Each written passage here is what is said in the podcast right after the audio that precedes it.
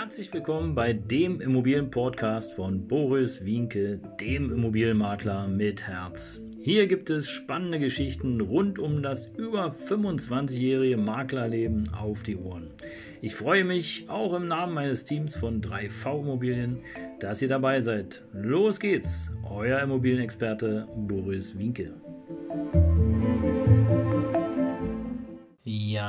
Servus, Servus, Servus und Hallo, hier ist wieder dein Immobilienmakler mit Herz und äh, heute eine Spezialfolge, wie jede Folge im Grunde genommen eine Spezialfolge ist, denn ich hatte gerade ein ja, spannendes Telefonat mit einer Kundin, einer Verkäuferin und äh, die sagte da doch so ganz locker nebenher, dass äh, bei ihr in der Gegend ein Reihenhaus aktuell für 130.000 Euro verkauft worden ist im äh, Leerzustand.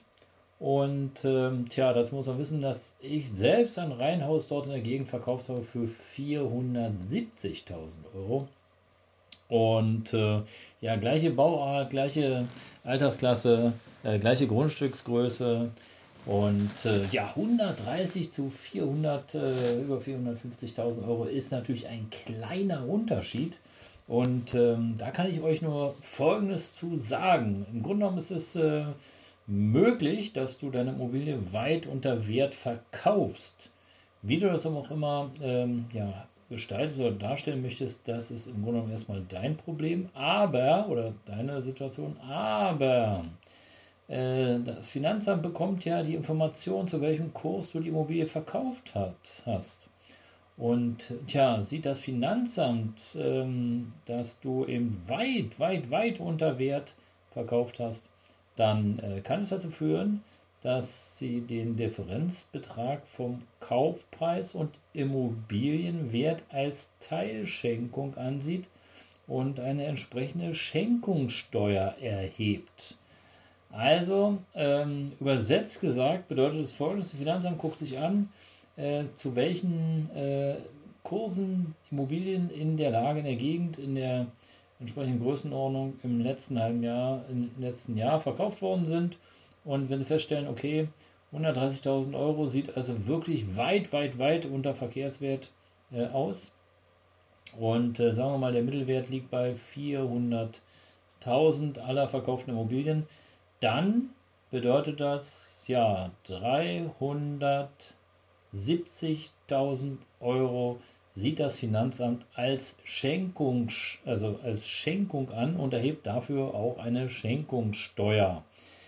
Ob sie damit durchkommen, das ist eine andere Geschichte, aber du hast auf jeden Fall erstmal den Hut auf, den Helm an und äh, den Helm an, den Hut auf und äh, du darfst dich erstmal darum kümmern, denn ähm, der Beschenkte, Sprich, der Käufer, der jetzt dieses Schnäppchen gemacht hat, der äh, muss jetzt sozusagen sich rechtfertigen und muss äh, schauen, dass eben einfach der äh, Kaufpreis, den er da erzielen konnte, dass der wirklich ja auf reale Werte beruht. Und da könnte es zum Beispiel sein, wenn du jetzt eine, eine wenn die Immobilie, sagen wir mal, nicht in so einem guten Zustand wäre, sondern völlig verwohnt und äh, zerschossen ist, dass du eben hier eben anhand von Bildern und Fotos äh, den Beweis antrittst, dass die Immobilie wirklich nicht viel, viel mehr wert war, sondern dass du jetzt noch mindestens 200.000 äh, Euro reinstecken musst, damit eben einfach der Zustand der Immobilie wieder einigermaßen hergestellt wird. Ja, aber du hast auf jeden Fall erstmal ja, zu tun damit. Und ja, die Höhe der Schenkungssteuer hängt natürlich ab vom Freibetrag, den du hast ähm, vom Wert der Immobilie und natürlich von der Steuerklasse des in dem Fall Käufers oder des Beschenkten. Ja?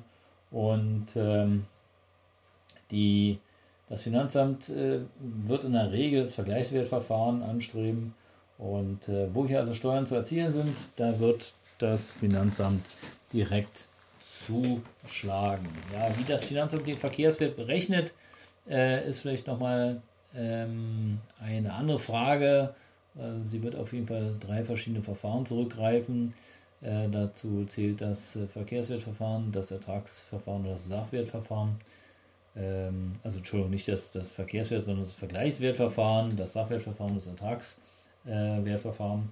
Und ähm, tja, und am Ende des Tages musst du eben gucken, dass äh, du aus der Nummer rauskommst. Also, es wird hier nicht, so wie viele vielleicht denken, es wird nicht vermutet, dass du ähm, Geld nebenbei äh, am Finanzamt vorbeigeschleust hast. Das ist vielleicht nochmal eine andere Prüfung, die dort gemacht wird, ähm, sondern es wird eben definitiv dazu führen, dass hier eine Schenkungssteuer eingesetzt wird. Und ähm, tja, ihr Lieben, da bin ich nochmal gespannt. Äh, ich habe die Dame nochmal gefragt. Äh, sie versucht dann nochmal was in Erfahrung zu bringen. Denn im Grunde genommen hört sich das erstmal für Außenstehenden, wie in meinem Fall geschildert, toll an. Oh ja, eine billige Immobilie geschossen. Ähm, aber wenn du hinterher sozusagen noch Schenkungssteuer bezahlen musst, dann stellt sich halt die Frage, lohnt sich denn der Deal oder ist es Tatsache mit so viel Mehraufwand äh, verbunden, dass es doch besser gewesen wäre, etwas mehr zu bezahlen und dafür dann eben äh, tja, weniger Stress und weniger Arbeit zu haben mit irgendwelchen Beweisen, die du dann vielleicht auch gar nicht führen kannst, weil es gar nicht so ist, sondern weil du vielleicht den Verkäufer so voll textet, so voll gequatscht hast, dass der einfach nur die Immobilien auch loswerden wollte. Ähm, und ähm, tja, alles eine Rechensache. Ob es sich lohnt, ist eine andere Frage. Das darfst du selber entscheiden. Ähm, aber im Grunde genommen war es hier diese knackige, kurze Folge in fünf Minuten für dich. Folgt mir gerne für mehr. Danke, dass du dabei warst und äh, ja, demnächst hier wieder neue spannende äh, Folgen aus, äh, ja, aus der Politik und die Entscheidungen, die da auf uns zukommen und äh, was uns Immobilieneigentümern und den Immobilienkäufern sozusagen ein bisschen Kopfzerbrechen machen wird. Das äh, erfährst du in den nächsten Folgen. Also bleib auf jeden Fall dabei. Das war dein Immobilienmakler mit Herz. Ciao.